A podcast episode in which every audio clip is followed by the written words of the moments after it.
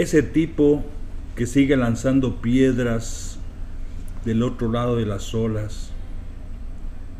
Ese tipo que insiste en sacar los sueños al sol para darles cuerpo, traje, color, realidad. Ese individuo que extrae las esculturas de las sombras, ilusiones de las miradas y poesía del barro de la vida.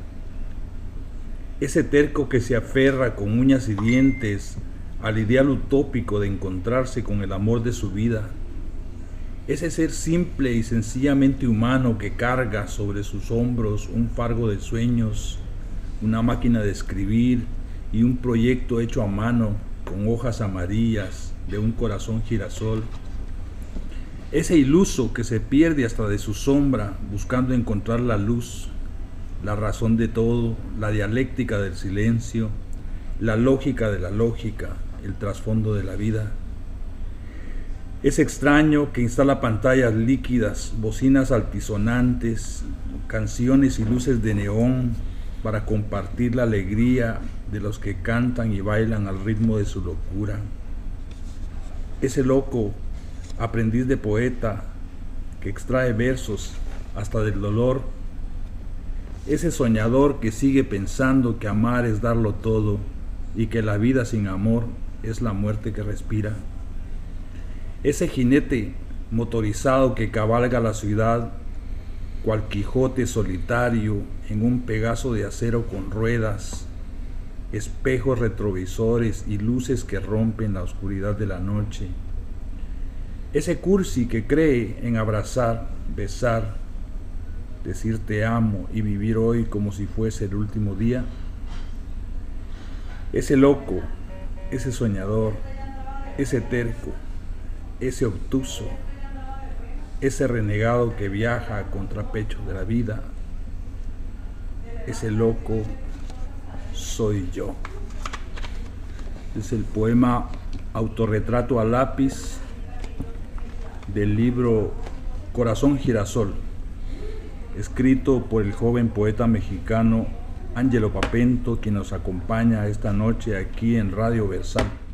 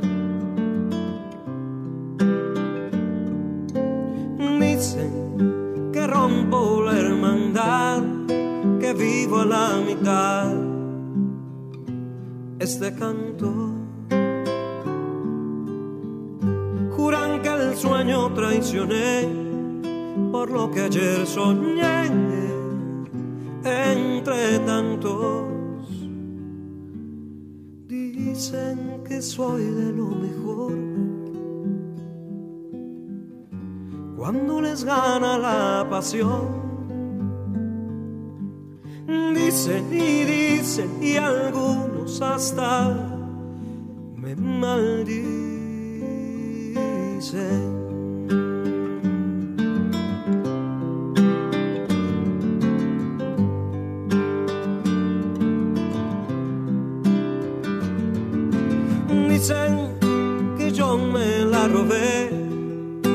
saben que ella fue siempre mía.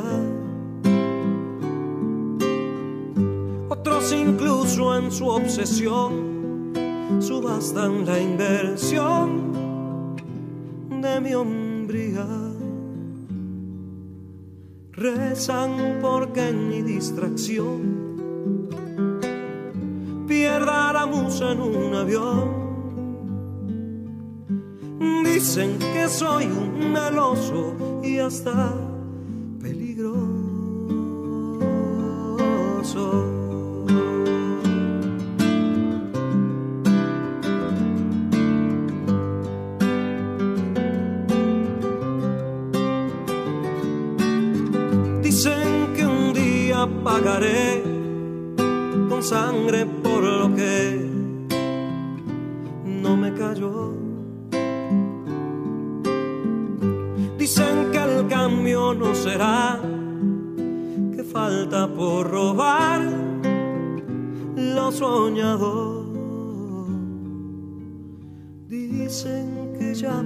me cansaré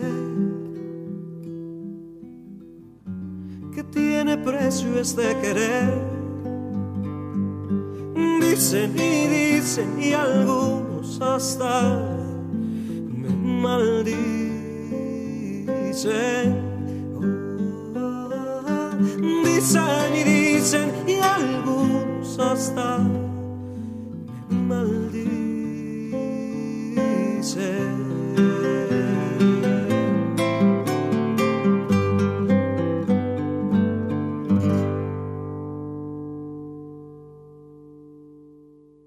Esta noche nos acompaña el joven poeta mexicano Ángelo Papento, escritor, eh, autor de la obra Corazón Girasol, que es su primer libro de poesía lanzado a través de Amazon y de Editorial Alnázar aquí en Santana.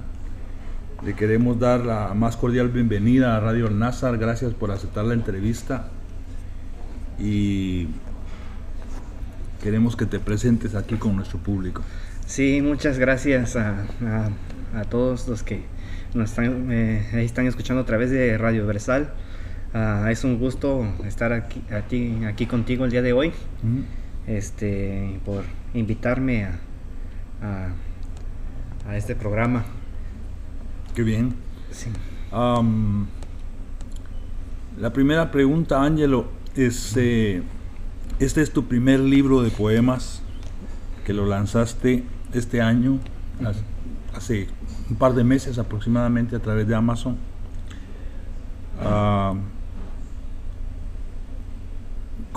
eh, ¿cómo, nace en ti la semilla de la poesía? ¿Cómo descubres tú esa que llevas ese arte en la sangre y que te palpita en el corazón y que te quema en las venas? Sí, bueno, pues buena pregunta porque a mí la poesía surgió a partir de del dolor.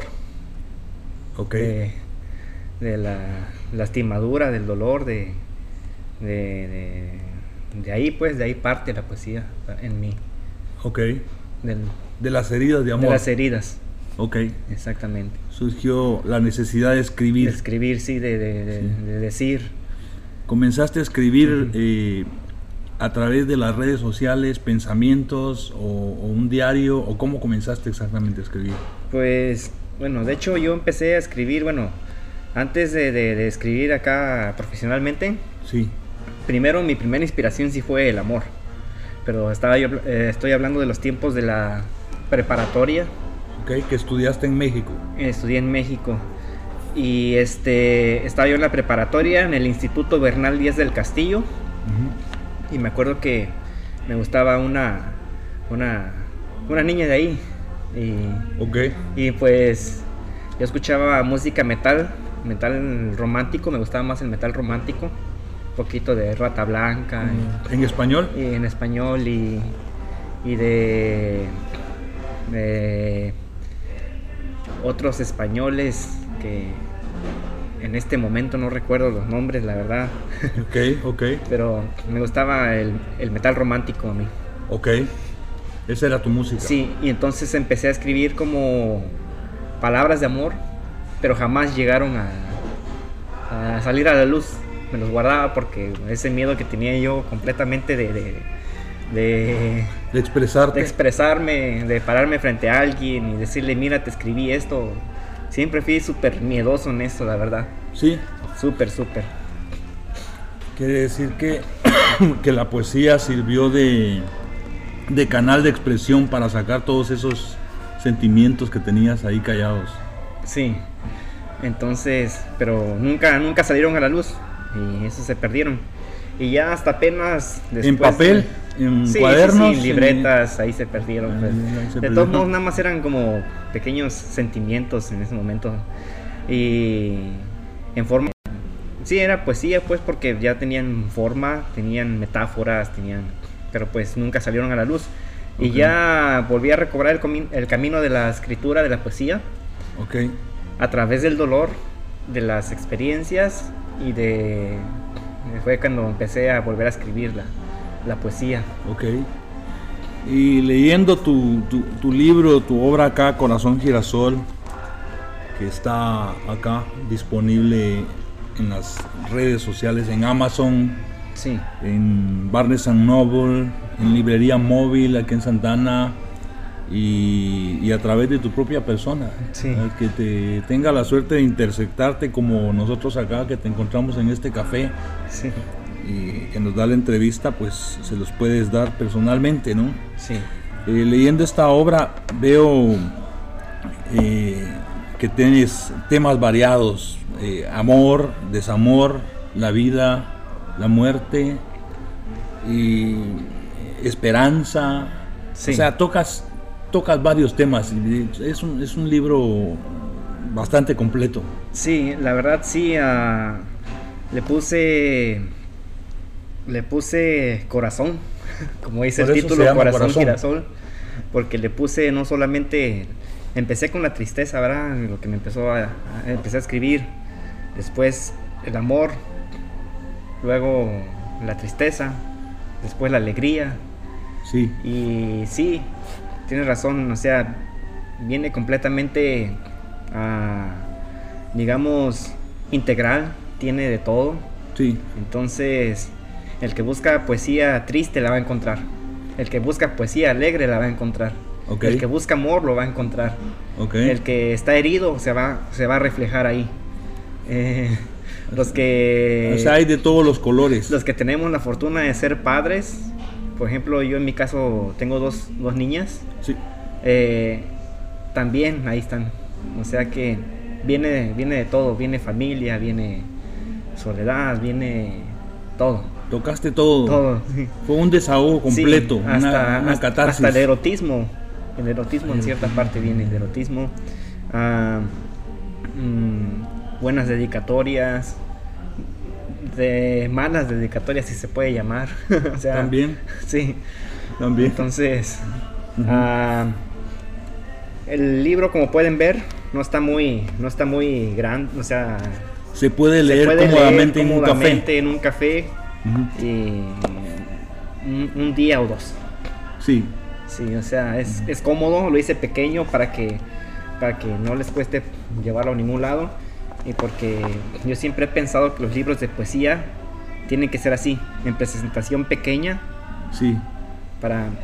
Casi de bolsillo. De bolsillo, sí. Sí. Que se pueda llevar a todas partes.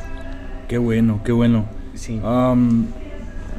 y, y, en medio de este, de este mundo de la literatura, de la poesía, eh, ¿cuáles han sido algunos poetas eh, que te han influido, que te han inspirado, que te han hecho Sí. Sí, pues, ¿no? sí me, me gustan la, poesía de, la antipoesía, más que nada. Pero la primera antipoesía que empecé a, leer fue la de precisamente Alejandro Nazaret. Que eh, toca temas intocados, bueno, intocables, sea que toca temas distintos a los que está uno acostumbrado a leer. Entonces empecé por Nazaret y luego pasé a una librería porque me empezó a nacer ese gusto por, leer poesía. Ok. Después pasé a la librería y hojeé varios libros de poesía y me llamó uno de Rosie Evelyn, eh, que me gusta su, poesía, también sus metáforas y, y esa poesía que, que, toca, que llega. ¿Qué toca, no? Sí. Ok. Y entonces después de allí ah, empecé a meterme con, con poetas, no puedo decir muertos, porque no hay poetas muertos, porque están más vivos que, que nunca en, Sí. en sus libros. Sí. a Nicanor Parra, el padre de, de la antipoesía. De la antipoesía, sí, sí. Exacto, y entonces ya de Nicanor Parra ya empecé a leer otros poetas como Federico Lorca, como Neruda, como eh, Borges. Más ah, clásicos. Sí, y, y poetas malditos, Baudelaire, eh, el otro poeta maldito, el que escribió el, el que te robaste mis poemas, ¿cómo dice? Mejor me hubieras- Oh. Bukowski. Me hubieras robado, te hubieras llevado mi brazo, ¿no? en lugar de 10 El poemas. poeta, Sí, el poeta de California, Exacto. que escribía sus textos en bares, exacto, en, exacto. sus- en sus andanzas, ¿no? Sí, antes eh, eh, le damos la- un saludo aquí a, a Gabriela Irías, que nos está escuchando, te está escuchando, sí, y a Reina Lemos, que es nuestra, nuestra oyente asidua, que nos, nos Sí. escucha siempre, a la cual saludamos. Eh, si tienen alguna pregunta para el poeta, la pueden escribir y yo se la, se la hago, se la paso acá para que nos, Sí. nos comparta. Este, ¿qué, eh, ¿Y cómo ha sido la experiencia de, de- de publicar tu primer libro? ¿En qué te ha cambiado la vida? ¿Cu- ¿Cuál ha Sí, sido tu sí, sí. vivencia? Pues para publicar el primer libro, la verdad, sí batallé. Ya después cuando conocí a una poeta que se llama Marisela Loaiza, pues ella me enseñó el camino fácil. Pero antes de Marisela, la verdad, este, siempre anduve con, con el proyecto en hojas, averiguando, tratando de ver dónde publicarlo. Era muchos lugares carísimos, otros lugares que, que se adueñaban de la obra y ya eran tuyas hasta después de 300 libros, no sé cuántos libros vender y otros lugares en los que tenías que pagar un buen dinero. Y, y- y yo esto lo empecé sin plata, pues, o sea, Sí, sin, o sea, porque, o sea, a pesar de que está uno aquí en Estados Unidos, no, no, o sea, no es tan fácil la, la cosa para decir, ok, me cuesta 1500 dólares, ok, voy y los pago y que me hagan mi libro, ¿no? No O es tan sencillo. No es tan sencillo.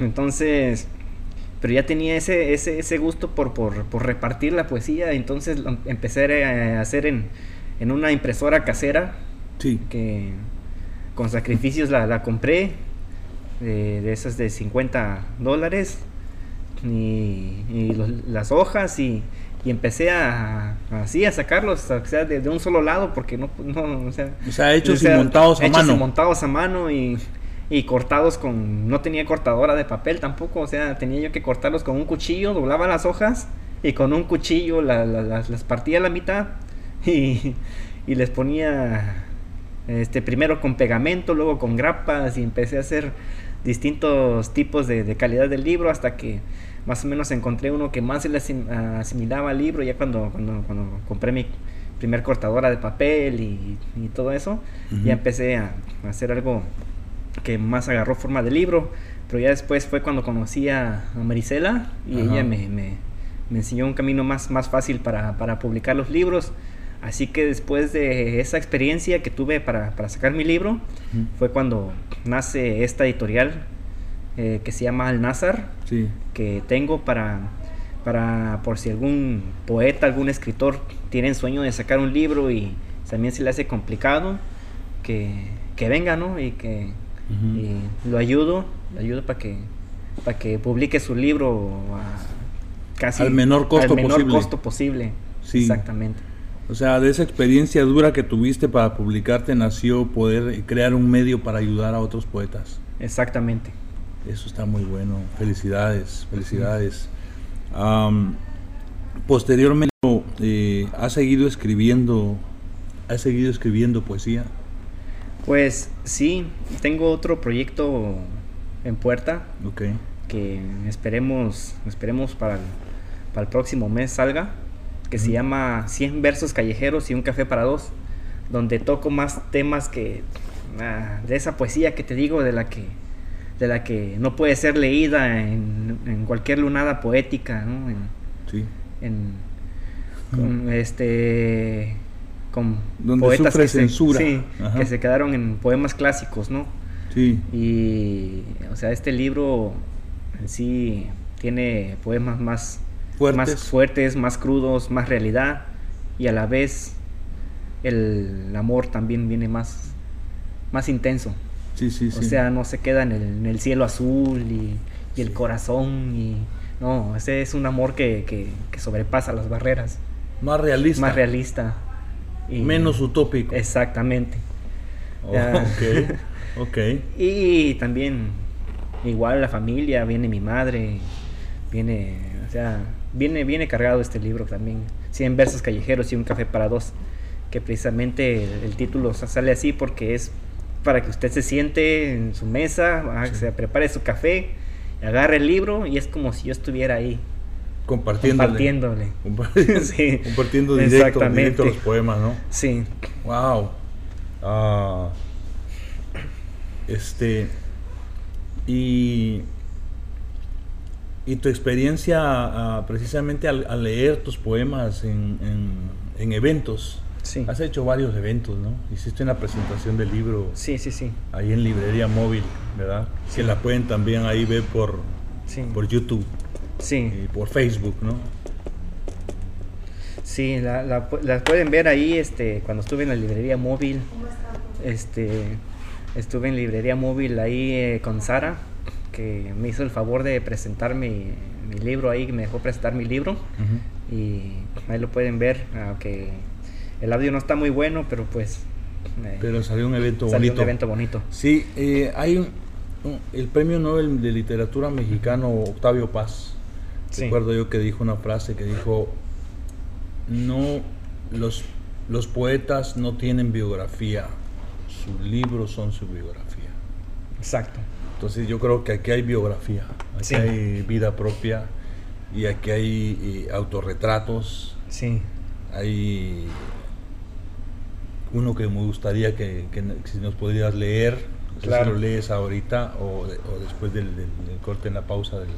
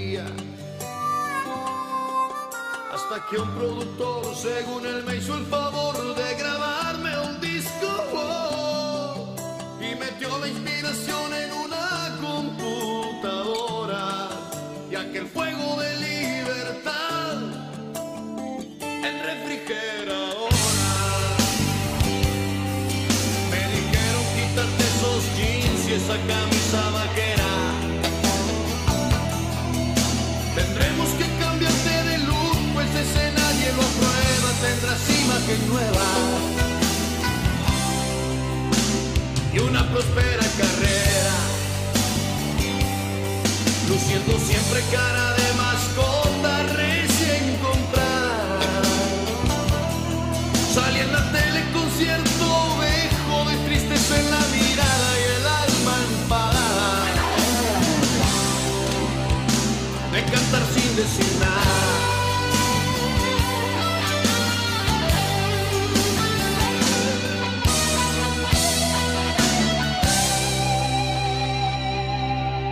Me cansé de los representantes y cócteles de moda.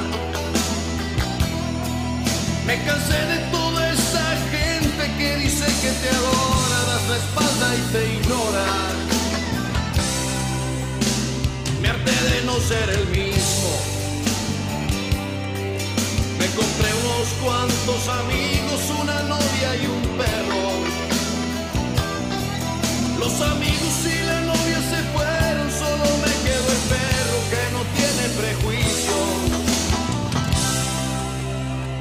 Y me acepta como soy. Por eso vine a este bar y aquí me pagan 10 mil pesos la hora. Tengo un cuarto con balcón y hasta una chica que me adora. Y es tanta mi fe que aunque no tengo jardín, ya compré una podadora. Y es tanta mi fe que aunque no tengo jardín, ya compré una podadora.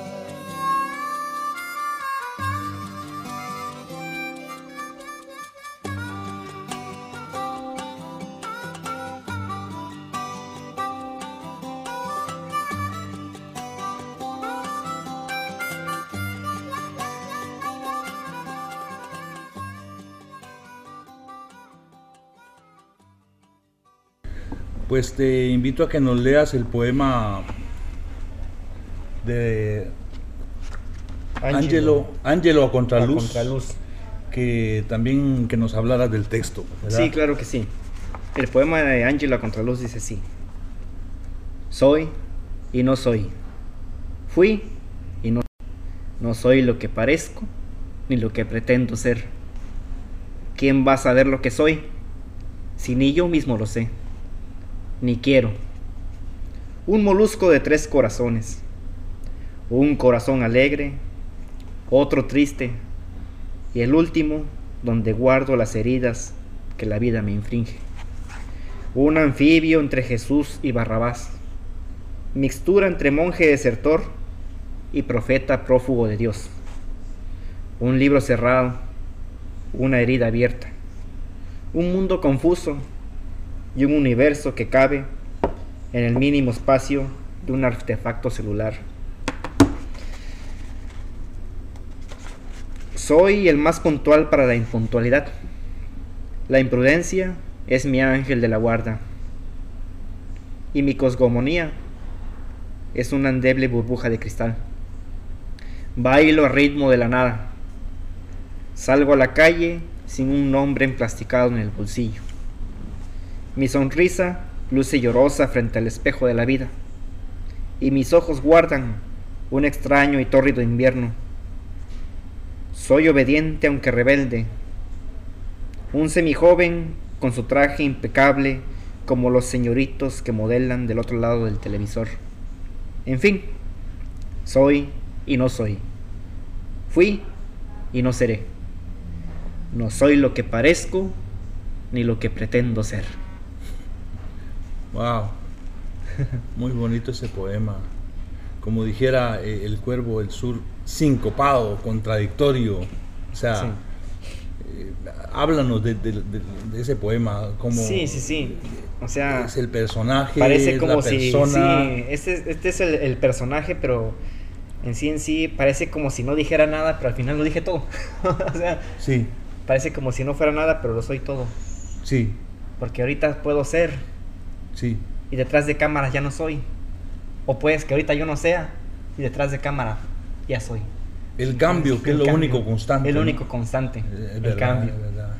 entonces este es el el autorretrato de del personaje El personaje. exacto Ok.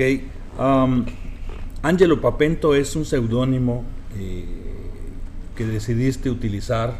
sí Eh, tu nombre de pila es mm, Iván Dorantes, así es con un apellido tan, tan de abolengo en México como los Dorantes, sí ¿verdad? decidiste usar un seudónimo sí con apellido italiano. exacto Entonces, eh, dinos la raíz de este, de este punto. Bueno, Angelo, más que nada es porque, este, ah, por Michael Angelo, que era un, este, pintor, bueno, artista, era, era, era más que, más que pintor, era artista, porque él aparte de pintarla... Y el paréntesis del artista, hablando de artista, Sí. Mario Henry nos está viendo, le mandamos un saludo, nuestro pintor de, de cabecera, Sí, sí, sí. nuestro fauno pintor. Perdón, continúa ahora sí. ok, Nazareto. ok. Am, Michelangelo era un artista porque aparte de, de pintar la Miguel Capilla Ángel. Sixtina, eh, Ajá. exactamente. Pero Miguel pues, Ángel. aunque ya ves que en sí allá era Michelangelo. Exacto, ok. Entonces, ah, aparte de pintar la, la capilla Sixtina, él este, labró algunas piedras, hizo el Moisés, hizo la tumba, hizo una tumba, ah, ¿quién era? Bueno, en este momento no. Ok. Eh, él ah, después se volvió ah, luterano, que ahí pueden buscar la información en, en un documental que está ahí del Discovery Channel. ok. Y entonces fue como el primer artista protestante.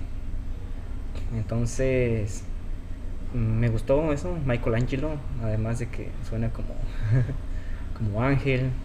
Protestante, eh, rebelde. Protestante, rebelde, sí.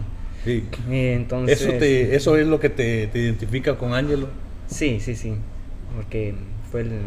eh, después de pintar la capilla Sixtina, hacer Moisés y eso se hizo protestante, ¿verdad? Radical, ¿no? Radical. Entonces, eh, Angelo y Papento, porque pues a, mi mejor amigo eh, de la infancia, el de, que recuerdo todos sus. Todo, toda mi niñez la recuerdo con, con él. Sí, Su nombre es ah, Mateo. ok. Mateo Rojas Morán. Eh, él desgraciadamente ya no está aquí, él ya se mudó. Ya, Ya. me- al otro lado de, de Ya la navega ya mar de la navega en el mar de la eternidad. eternidad. Ok.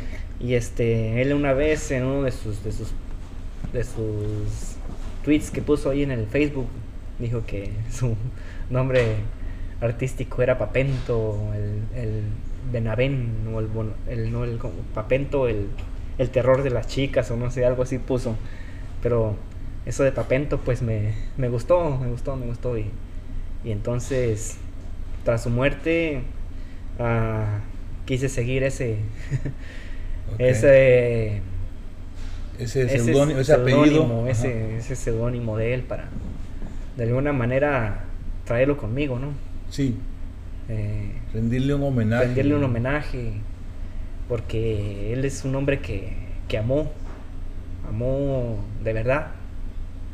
Oh, yo venía con él cuando, cuando éramos chavos de apenas preparatoria, unos 15, 16 años que salimos de la, de la secundaria. Yo venía con él y, y veníamos en su carro y pasamos por, porque nos gustaba pasar ahí por las secundarias, ahí, o las otras prepas, ¿no?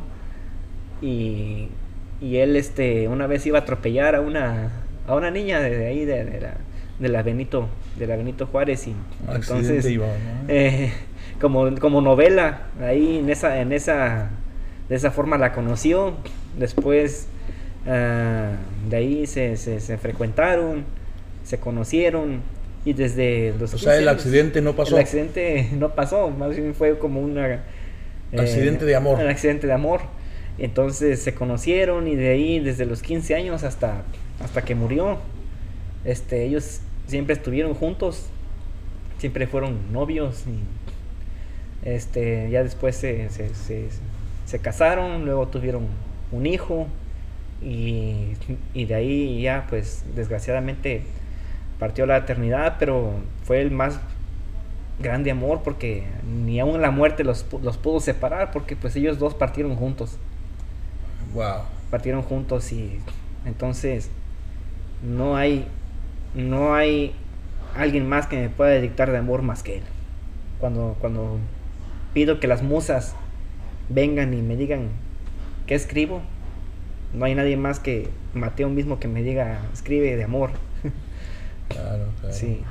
Fue tu hermano de de la Sí, vida. fue mi o sea, hermano, fue mi hermano, prácticamente fue tu hermano, ¿no? el hermano que, que no tuve, pues, o sea, Eh, ahí solamente estaba yo ahí con mi, con mi hermana y, y, todos los días me la pasaba yo en su casa de, de, Mateo, me la pasaba yo, ahí comía, a veces dormía, ahí jugaba, ahí me la pasaba. Eh, fue una, una muy buena, muy buena, muy buenos recuerdos. Sí, qué muy buenos recuerdos. Esa, de ese tiempo, ¿no? Sí. Qué bueno que tener un amigo así, ¿no? Un hermano, ¿no? De, la vida, ¿no? Sí. Este, y aparte de esto, pues, a la gente, aparte de saber de la obra y del personaje, le gusta saber de la persona, ¿no? Sí. Entonces, eh, tú estudiaste en México. Sí. ¿Qué estudiaste y dónde? Bueno, pues, la secundaria estudié la técnica. Ok. ¿En Oaxaca? En, en la heroica ciudad de Oaxaca, de León, Oaxaca. Y de ahí, eh, ahí en la escuela de Mateo, precisamente, el Instituto Bernal Díaz del Castillo, fue la preparatoria. Ahí este, la hicimos juntos. ¿Con tu amigo? Con mi amigo, Mateo, con él. y este, y ya de ahí nos separamos cuando, cuando, cuando, cuando entramos a la universidad, porque yo entré a la Universidad Tecnológica de la Mixteca y él fue a, al TEC de Monterrey. ¿Qué estudiaste tú? Eh, estaba estudiando ingeniería en computación, pero después de ahí tuve que venir aquí a Estados Unidos y ya la dejé la carrera. Es una carrera cara.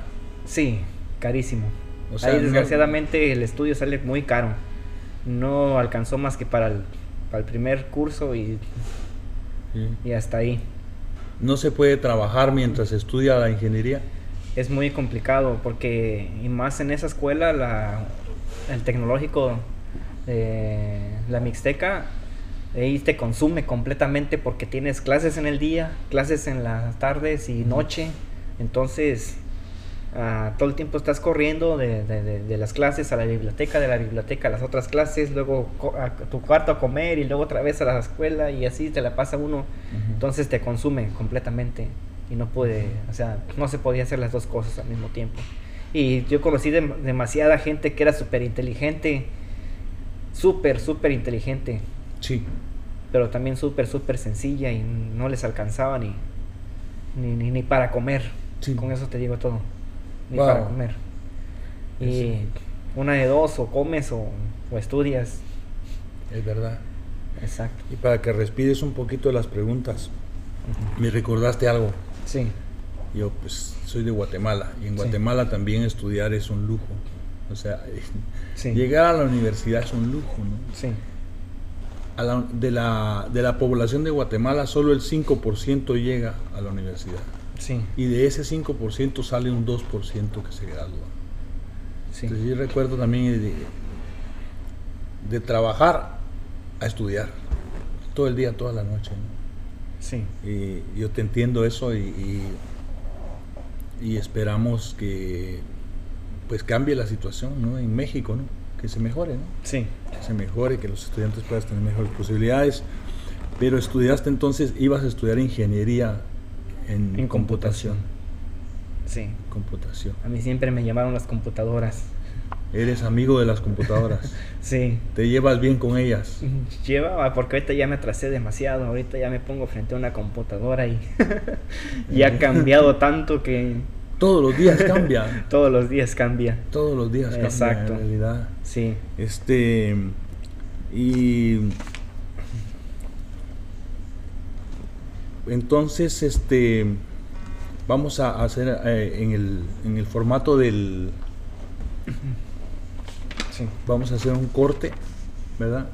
Y volvemos con Angelo Papento.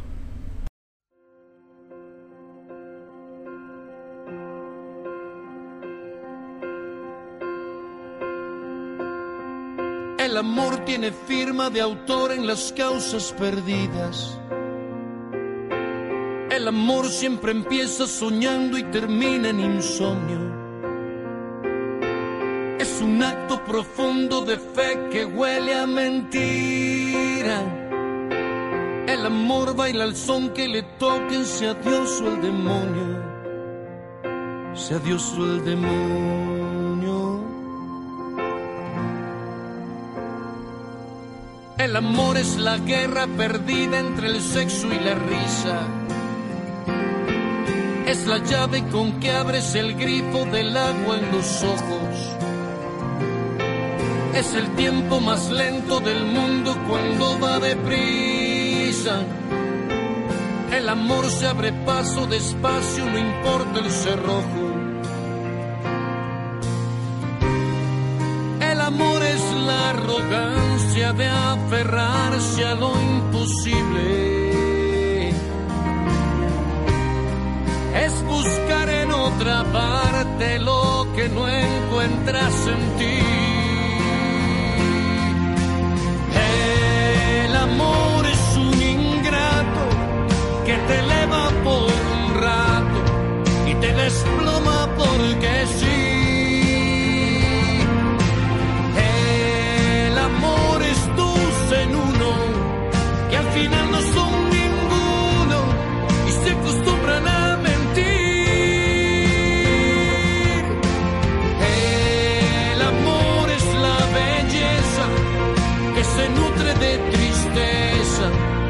Al final siempre se va.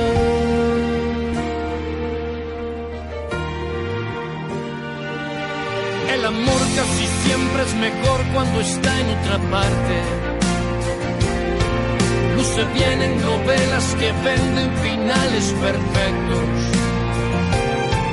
No te vayas, amor, que aunque duelas no quiero dejarte. Si eres siempre un error porque nunca se ven tus defectos. Puede ser que lo que juzgo sea otra cosa, no lo sé. Y a mi suerte le ha tocado el impostor, tampoco sé.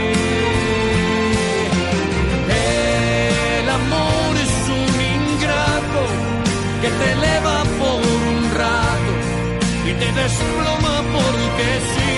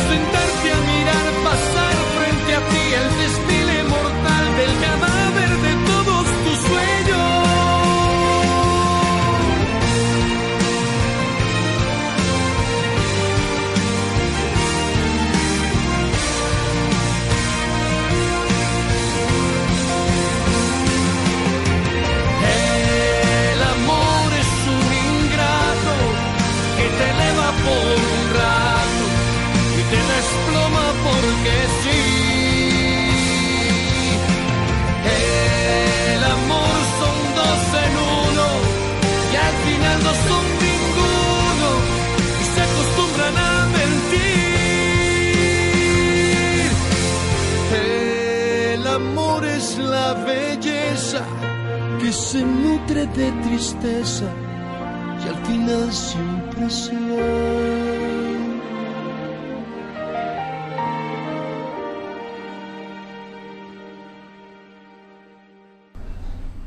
Bueno, a través del podcast acabamos de escuchar eh, la canción El Amor del cantautor guatemalteco Ricardo Arjona, eh, que tiene en su texto mucho, en, ese, en esa canción tiene mucho eh, que coincide con el contenido de, Sí, de Corazón Girasol. O sea, la primera frase que tiene la canción dice, el amor tiene firma de autor en las causas perdidas. sí, amar, Sí. eh, o sea que amar es, es la misión del hombre, pero Sí. es, a veces es complicado. Ah, sí, a veces es una causa perdida, como dice. Es una causa perdida, ¿no? Sí. Pero, pero, pero en tu libro a la vez que tocas eso también tocas la esperanza y el Sí. aferrarse a los sueños, ¿no? Oh, sí, eso siempre. Es Porque importante. El ¿no? amor es el que te mantiene vivo. Eso Porque sí. la herida no te mantiene vivo, la herida te mata. Te hace sentir que vives, pero porque te duele. Pero el amor no duele. Él, el cuando es amor, Sí, no duele. Sí. Al contrario, te alimenta, Te fortalece. te fortalece, te nutre. Si te duele, oh, cuando dicen, ay, es que me duele el amor, por eso no amo. Entonces no es amor. Definitivamente. Es No egoísmo, es amor, ¿no? sí. Es egoísmo. Es egoísmo disfrazado de, Eh. de oveja, el lobo disfrazado de oveja. sí, Prácticamente. prácticamente. Ah, ah, hay un texto ahí en tu libro que es el que le da el título al libro, ¿no? Sí, que se llama Corazón Girasol. corazón girasol. Y, Sí, y a mí me gustó mucho. Y cuando lo leyó Gabriela Valderas, a la que le mandamos un saludo cordial cuando nos esté viendo, ¿verdad? sí, me encantó. Entonces, eh, si fueras eh, tan amable, me gustaría que nos, nos leyeras el texto, ¿no? sí, que es la raíz del libro. La raíz del libro. eh, eh, eh, todas las imágenes, metáforas, la música, el ritmo que tiene, sí, es como un, un resumen de la esencia del libro. sí, Por eso se llama así. sí. Ok. El poema se llama Corazón girasol. Dice, desde que te conozco, vago por la vida como un corazón girasol.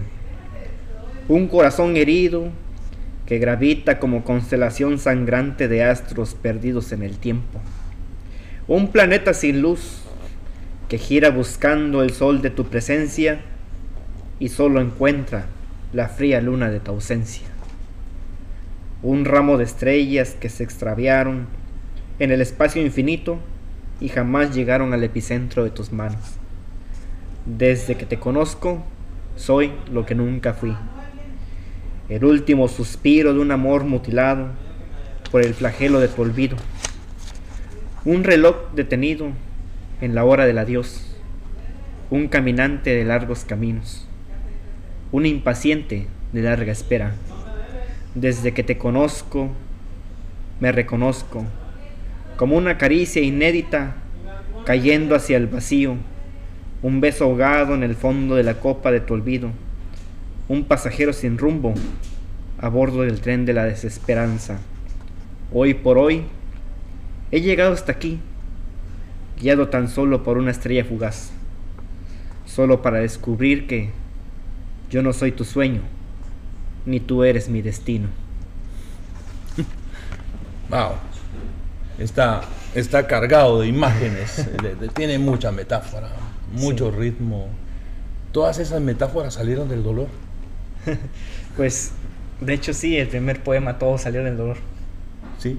del coraje, de la angustia, del, del no poder ser, de no tener control, de, de ¿sí me entiendes? O sea, hay cosas que están fuera de tu control y son las que te, Te frustran. Te, frustran. Te, te causan dolor. Sí, Sí, entonces sí.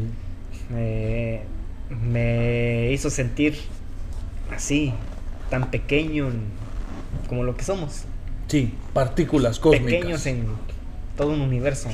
todo un universo. ¿no? Sí, So, ese, esa anécdota del, del ramo de, de rosas con Sí. girasoles. sí, exactamente. ¿Podrías contarnos esa, Sí, esa sí, anécdota?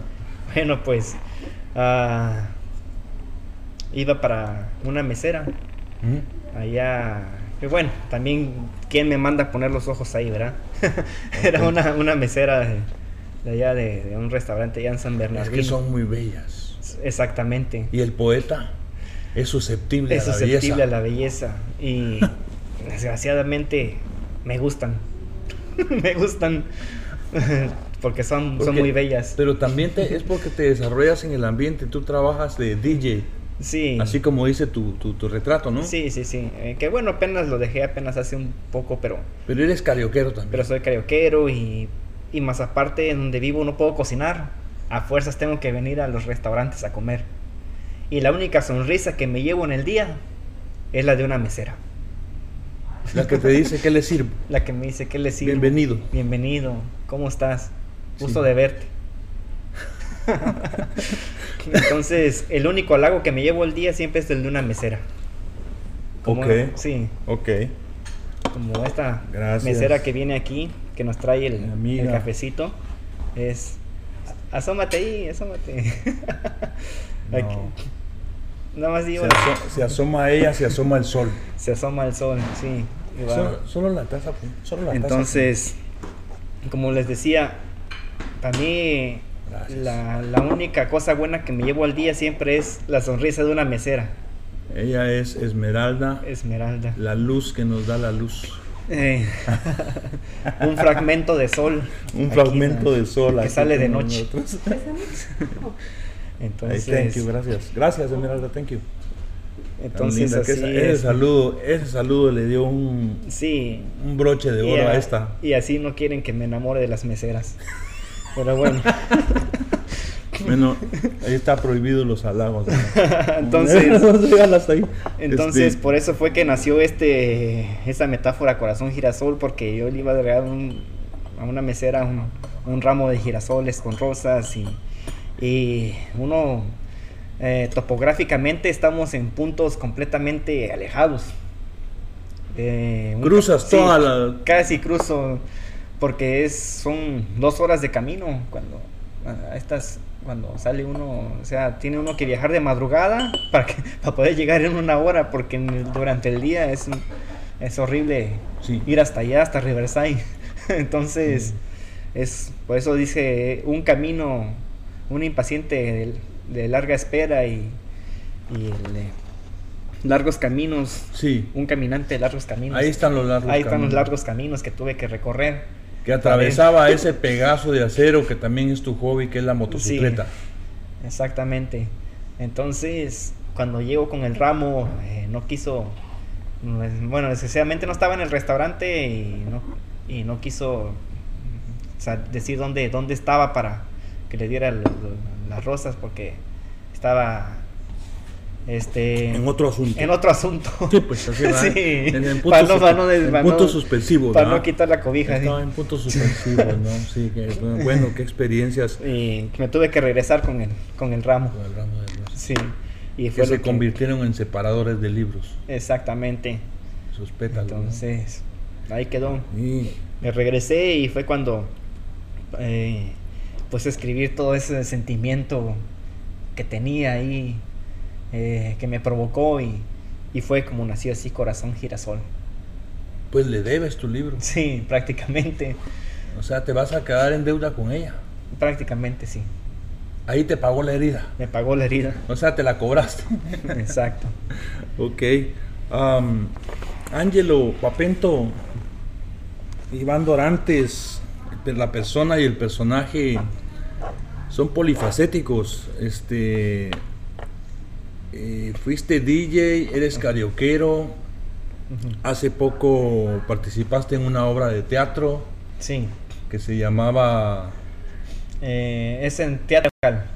Teatro Silveira Musical. Sí, Este, también has producido videos por YouTube, también. uno que tiene un millón de visitas.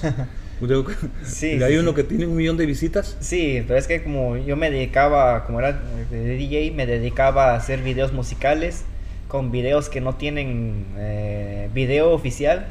Entonces me dedicaba yo a poner el audio original con un, con un video tomado de algún concierto o algo para que saliera como, como video oficial. Entonces ahí tengo uno que de mi banda El Mexicano, Ok. que tiene ya más de un millón de vistas y quién sabe cuántos cientos de comentarios. y- Un millón de vistas. Sí, ya casi llega a los 2 millones.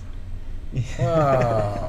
Sí, ¿Sabes que los youtuberos pueden ganar plata? sí, sí, sí, pero lo mío nunca ha sido el interés en, en, en ganar plata, En el billete. en el billete y en, la en poesía, el y en la poesía mucho menos. Mi objetivo es de que llegue lejos, Sí. que algún día llegue a las manos de alguien allá en España, en Europa, Europa, en- en cualquier otro lado, o Guatemala, en, El Salvador, que alguien por casualidad pase en una librería y, y, y mire los girasoles y diga, "Ah, ¿y este libro de qué es? Y ya cuando vea poesía libre, diga, me lo llevo. que lea el primer verso que viene en, en el libro, que dice así. En el principio dijo Dios, hágase la alegría y nacieron los pájaros. Hágase el color y nacieron las flores. Por último proclamó, hágase el amor y naciste tú. que después de ese verso diga, me lo llevo. Exacto, exacto. Y entonces, que sin, sin pensarlo, mi libro esté ahí. Esa es la satisfacción. Esa es la satisfacción. Dar, regalar, Sí. entregar tu, tu arte, tus que- sentimientos, eh, regalar un rayo de esperanza, un rayo de luz, ¿no? Sí, Qué bueno, qué bueno. sí, 1.5, casi 2 millones de vistas en YouTube. sí. Es increíble. En serio, es. es. un récord eso. man. Así es, así es. Y, y también, bueno, vamos a seguir hablando. eh, posteriormente vamos a leer un poema. Y aquí volvemos en un momento.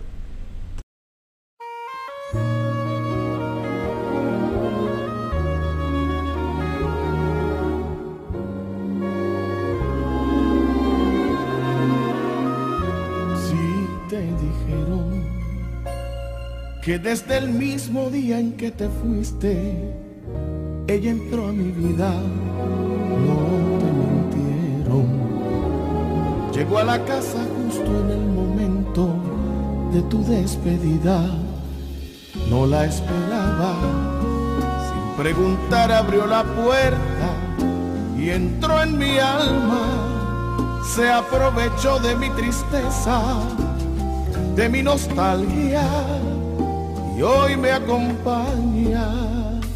Si te dijeron que está conmigo a cada instante, horas, no te mintieron, pues como sombra me persigue, no me deja a solas, te conocía Sabía todo, fuiste tú quien le contaste. Y al verme solo no dudó en aprovecharse, vino a buscarme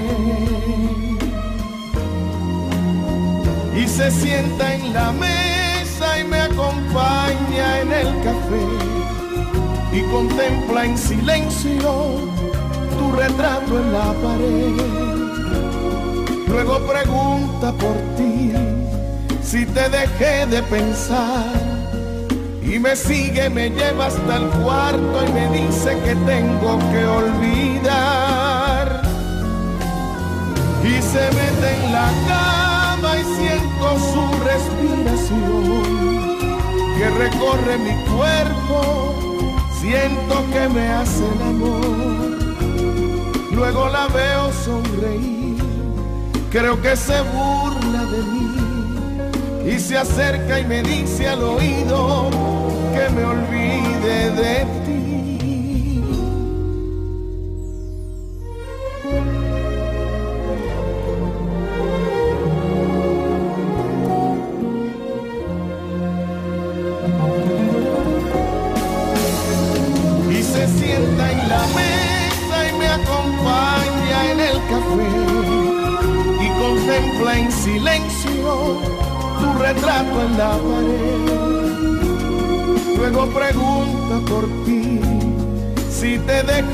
Pensar y me sigue, me lleva hasta el cuarto y me dice que tengo que olvidar.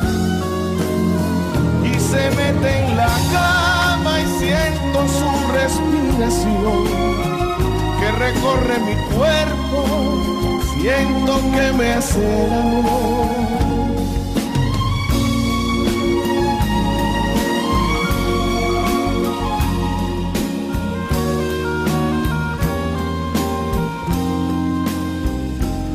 Hoy que te encuentro y me confiesas que me quieres y aún me extrañas y me preguntas quién es esa que hoy me acompaña, tú la conoces.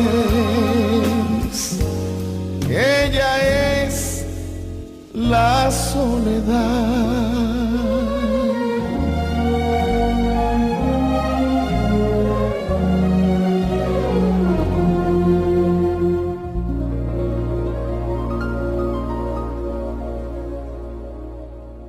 Razón de vivir.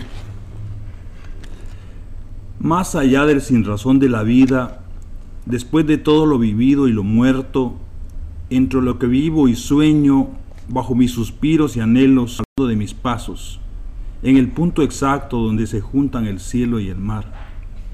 Tengo dos razones para seguir adelante.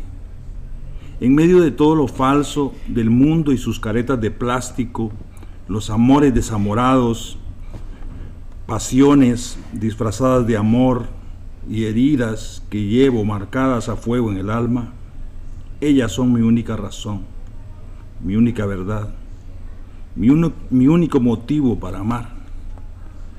Dos luceros cósmicos que me llenan los ojos, dos planetas con luz que me iluminan la vida, dos constelaciones brillantes, dos estrellas que me devuelven el motivo para continuar hasta el último suspiro, dos corazones habitados por el único amor que nunca dejará de ser, dos ángeles enviados a la tierra a través del túnel de mi sangre para darle sentido a mi existencia. Dos voces que me devuelven la vida cuando pronuncian con sonrisas la palabra papá. Este poema se llama Razón de Vivir. ¿Se lo dedicaste a tus hijas? Sí. me gustaría que nos hablaras al respecto. Sí, sí, sí. Son mis dos regalos que me dio Dios, definitivamente. Son muy bellas, es lo único que puedo decir. Son el amor de tu vida, Sí. Siempre. Felicidades. Es la única razón de vivir. Después de todo lo vivido y lo muerto. Después de todas las heridas y de, todo lo que queda después de, la guerra, quedan los escombros y, ellas. Sí te llenan los ojos de lluvia, sí, Exactamente son mi razón de vivir. Felicidades. Sí. Las tienes contigo, las amas, te dan su amor. Sí. Y eso es un privilegio. Te felicito. Gracias. ¿Verdad? y qué bueno que les hayas dedicado un, texto, un poema. Sí. Eso es eh, un regalo de por vida, ¿no? Sí. Un regalo de por vida. Y también este, espero poder también dedicarle uno a mi hermana, que también es la amo. Sí. La amo tanto. ¿Cómo se llama tu hermana? Ivonne. Ivonne, cuando veas este, escuches este podcast o veas este video que va a quedar grabado porque los grabamos para eso, para que queden ahí, que lo revisen cuando puedan, eh, te mandamos un saludo y, te felicito porque tiene un buen concepto de tu persona. Una buena hermana, ¿no? Exacto. Esperamos que le puedas hacer un poema, que le puedas escribir un texto que se lo merece, ¿no? Sí. Se lo merece. Entonces, aparte has producido unos, unos comerciales cómicos en, oh, también. YouTube, ¿verdad? sí. Con, personajes y, producidos, con ah. guion y todo. Cuéntanos, Exacto, cuéntanos eso. Sí, es que a mí lo que me apasiona es el, el, el video, el grabar, el, el hacer cualquier comicidad. Me gusta más lo cómico. Ok. Yo creo que si, si grabo a mí lo que me llama es grabarlo cómico porque la, la, la, risa es lo que, lo que es un arte. Sí. El arte de hacer sonreír a alguien más es un, es arte. un arte. Y sí vi los comerciales y sí hacen reír. Están chistosos. Sí. Y tienes personajes, o sea, lograste seducir gente que participara en los videos. Sí, ahorita uh, igual, o sea, todo siempre ha sido sin presupuesto una, una, camarita y, y, eso. También aquí este, este, este proyecto de Radio Versal. Sí. Tú sabes que también sin presupuesto. Un micrófono. la, computadora que apenas si, si puede grabar. La pura pasión. Y la, pura, y la pasión. El amor al arte, ¿no? sí. Sí, Entonces así siempre han salido los proyectos. El libro también así nació. Sí. Todos los proyectos siempre han salido sin presupuesto. El DJ lo empecé sin presupuesto. ¿También? También. Ah, con unas bocinitas de estéreo de casa. Porque iba yo a la tienda y que las bocinas que 200, 300 dólares, unas sencillitas y yo de dónde saco ese dinero, o sea, ¿sí me entiendes? O sea, también tuve que empezarlo desde, desde cero. O sea, pueden ver el video que se llama La despedida Sí. de DJ Mr. Master. Y ahí pasa desde, desde, desde que inicié hasta que terminé. De cómo empecé con unas bocinitas sencillas y cómo terminó en todo un equipo completo de Con torres y torres, luces, pantalla, todo. pantallas líquidas. Exactamente. y todo, ¿no? Así Siempre ha sido. Pero ese siempre ha sido el, el punto que tú dijiste, la pasión. Es el pasión. ingrediente que va más allá del presupuesto. Sí. Exacto, exacto. La pasión. La pasión. Lo que te hace sentir vivo. Sí. O sea, sin proyectos, sin metas, sin, sin algo que te llame, estás. Te conviertes en un autómata nada más. Es la muerte respirando. Sí. ¿no? Un autómata que que nada más cumple sus horarios. Tienes que tener sueños. Exactamente. Qué Entonces, eh, pues sí, ese es un mensaje para, para los que eh, están, que igual que yo, a lo mejor muchos, ah, que yo la verdad siempre fui súper introvertido, los que me conocen ahí desde, desde la secundaria, Sí. eh, siempre yo nada más era el que ocupaba una butaca más, un asiento más. Mm. Jamás sobresalí, jamás fui popular, jamás... Pero eras buen estudiante. Sí, trataba de, de- de- de- ser buen estudiante, pero no sé, era, era complicado pues, o sea, siempre destacar en un, en, eso sí, te voy a decir, destacar en un grupo de 40 niños, Sí. cuando hay mucha inteligencia, la verdad, demasiada inteligencia, es, es algo complicado destacar, pero trataba de mantenerme en promedio. Sí. Sí. Pero igual, como les Eras digo, un nerd. no, pero al igual era una butaca nada más que estaba ahí, ni el más burro, ni el más inteligente, ni el más En medio. en medio, el, el invisible. Entonces, si hay alguien que es invisible, como eh, todo se puede con pasión. Primeramente, un proyecto y vamos a ponerle pasión y con lo que se tenga a la mano. No siempre se ocupa equipo profesional. A veces con lo que se tenga a la mano es suficiente y con la pasión se completa. Sí. Echar mano de todo lo que está a la mano y, y- y por pequeño que sea, soñar en grande, ¿no? exactamente. Tratar de llegar las piedras del otro lado de las olas, como dice tu texto. Exactamente. ¿no? Aunque, aunque no vayan a llegar, pero simplemente que tu mente diga le va a llegar, entonces es Que creas, que, creas, que creas va a ti, llegar. ¿no? Sí, como lo dije el otro día, que Salomón es lo que dijo, que uno llega hasta donde tu mente llega. Ese es un verso de, Ese es un del sabio, del sabio, de del sabio Salomón. Sí, Sí, bueno, antes de que otra cosa suceda, queremos mencionar las canciones que sonaron en el, en el formato de podcast. sí, Que la primera fue del cantautor mexicano Alejandro Filio, se llama Dicen. Después, cantautor guatemalteco Ricardo Arjona, se llama Animal Nocturno. La otra que sonó se llama El Amor de Arjona también. La penúltima fue La Soledad de Gilberto Santa Rosa. sí. ¿no? Y hay una con la que cerraremos que se llama... Que Maki, de Maki, el navaja. Maki el Navaja de Miguel Ríos, Sí, seleccionada aquí por el poeta Ángelo Papento. sí. Pues Ángelo, eh, felicidades por tu libro, felicidades por tu empeño, por tu dedicación. Este libro ha tenido muy buena aceptación. Felicidades, más lejos de lo que de lo que ha llegado, más lejos de lo que tú te imaginas. O sea, más allá de Guajuapan de León, Oaxaca. De la heroica ciudad de Guajuapan de León, De la, Oaxaca. de- de la heroica ciudad de Guajuapan Sí. de León, Oaxaca. Va a llegar más allá. Sí. O sea, yo estoy seguro de eso. Qué bueno. De verdad, de verdad. Yo he querido que llegue ahí al kiosco, ahí está una librería abajo del kiosco del centro de...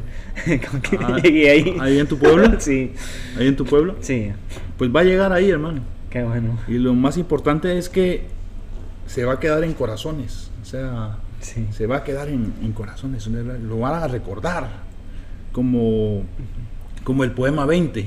Si tú dices poema 20, de 10 personas, 5 lo saben. Es un poema. Puedo escribir los versos más tristes esta noche de Pablo Neruda. ¿no? Sí, Lo sabe. Entonces, va a llegar lejos porque con el empeño todo se logra también. Si, si el mundo no es de los que sueñan con conquistarlo, sino de los que se levantan para conquistarlo. Exactamente. ¿verdad? Y tú te has levantado para eso. sí. Así que yo te felicito, te exhorto a que sigas adelante y este último proyecto de de Radio Versal también está muy muy emocionante, muy bueno y el de Alnázar de editorial también, ¿verdad? lo vamos a Promover. lo, lo vamos a, echar- a promover, a echar para adelante, contando con el apoyo de la gente. Este, Sí. entonces, si te quieres despedir de tu, de tu gente que te va a escuchar posteriormente en podcast y va a encontrar el video en YouTube, en Facebook después, Sí.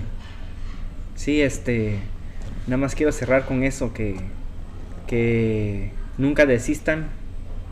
Siempre, siempre hay una salida para todo. Porque ahí precisamente tengo un poema que se llama Renuncio. Y después de Renuncio, por eso fue la idea después poner Te invito a vivir. O sea que después de, de- de caer en lo más bajo, siempre hay una luz, una esperanza. Y es Dios. quisiera cerrar con eso, Sí. con ese texto. De, Te invito a vivir. Te invito o- a vivir. o sí, yo Sí. creo que sería bueno. Vamos a cerrar con eso, sí, porque es una invitación a vivir. sí, sí, sí. ¿verdad? Y, es- y que en el podcast alguien esté en su carro desesperado y de Sí. repente escuche ese texto, yo creo que puede Sí. tocar un corazón. Sí, después de conocer a Dios fue cuando me surgió este de, de- de volver a vivir, que dice, a ver, aquí lo ando buscando. Sí, búscalo despacio, tranquilo. Este, sí tiene, tiene fuerza, yo ya leí todo tu libro. Tiene fuerza, tiene pasión, tiene amor, Sí, tiene esperanza y en medio del dolor tiene una luz al final del túnel que, que te invita a vivir, ¿no? sí, te invita a vivir. Entonces, ah, esperamos que, que les haya gustado la entrevista. Cerramos con esto y después del poema van a escuchar la canción Maki, Maki Navaja. de Miguel Ríos. Y gracias por escucharnos. Sí. Te invito a vivir. La vida se esfuma, se esfuma en un abrir y cerrar de libros. No hay segundas oportunidades ni tiempo para quedarse a recoger conchas sobre la arena de la melancolía. Pasiones van, ilusiones vienen, cayendo como, como lluvia de fuego sobre mis hombros. El dictador implacable del tiempo corre inexorable con sus agujas de metal. La vida se va entre un paso y otro, bajo un verso y un adiós, entre la copa de vino que se alza para brindar con nadie y la carta de amor que jamás llegó a su destino. Hay que vivir hasta el último suspiro, aprender a vivir cuando se sonríe e incluso cuando el llanto se encapota en el cielo de nuestros ojos entre soledad y libertad, bajo el cautiverio de las pasiones que encadenan, o sobre las alas de las verdades que liberan, solo en soledad o solo en compañía. No basta con respirar y levantarse como un autómata para cumplir los horarios de la simple supervivencia. Hay que arriesgarse a vivir, hacer lo que se ama, darlo todo y amar, amar y amar hasta deshabitarse.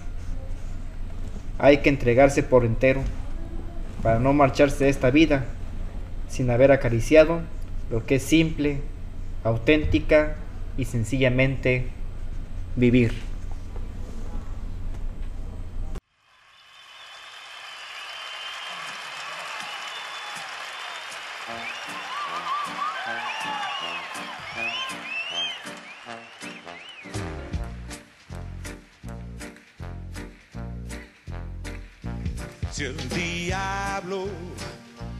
Tiene cuernos, la serpiente cascabel Maki tiene una navaja, pero nadie la puede ver. Jamás dejar rastro en un crimen. Es astuto como el chacal con sus guantes, maquel navaja, borra huellas, sus huellas de rufián. Un domingo uh, descubrieron un cadáver tirado en un portal. Nadie dijo que vio una sombra doblar la esquina sin mirar atrás. Pero en los barrios que dan al río se bebe con el dinero que rodó en un agua. Se escucha una canción que habla de Maki, el rey de los bandidos, ha vuelto a la ciudad. Se encontró a Jenny con un cuchillo en el corazón y sin nada de cash, que ahora vive como los ricos y la ley la impone su puñal. Oh, eso tiene su reino y los poderosos corren a pagar. Les da protección más que el navaja, que es el amo de la ciudad. Como cuenta la historia que ahora termina, el crimen nunca gana, como se verá, pero admite